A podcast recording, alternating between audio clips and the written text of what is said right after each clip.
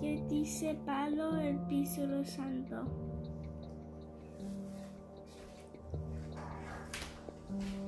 Muy buena pregunta.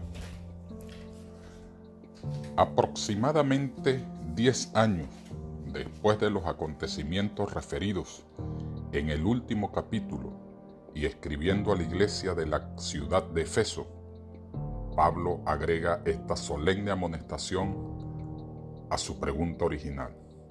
No os embriaguéis con vino, en lo cual hay disolución, antes bien sed llenos del Espíritu. Efesios 5:18. Este es un desafío a recibir algo.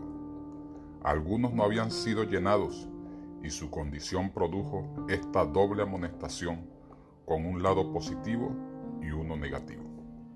Se trata de algo más que deseable, indispensable. No es algo que simplemente pueda hacerse, sino que es indispensable, obligatorio.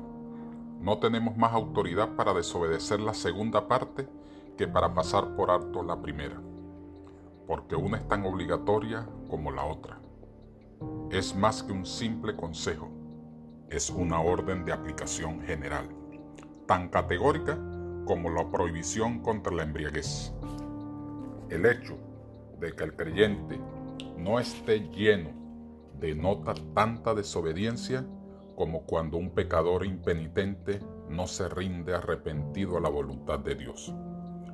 La orden de ser lleno es más que un privilegio, es un claro deber y un derecho inherente de todo cristiano. El creer la verdad no es un sustituto. El estudio de la Biblia no es un sustitutivo. El mucho trabajo no es un sustituto. Guardar el sábado tampoco. Desobedecemos a riesgo propio esta orden positiva que se nos ha dado. Oremos. Señor Jesús, permite que el Espíritu Santo tome poder de nuestra vida y así como cuidamos otros aspectos de la Biblia, también tengamos en cuenta como una promesa cierta que el Espíritu Santo puede habitar con cada uno de nosotros en nuestras acciones diarias. Pedimos el bautismo de tu Espíritu Santo. Llénanos de ese poder. En Jesús. Amén. Dios te bendiga en este día. Y recuerda, podemos ser llenos del Espíritu Santo. No es una opción ni una alternativa, es un deber cristiano.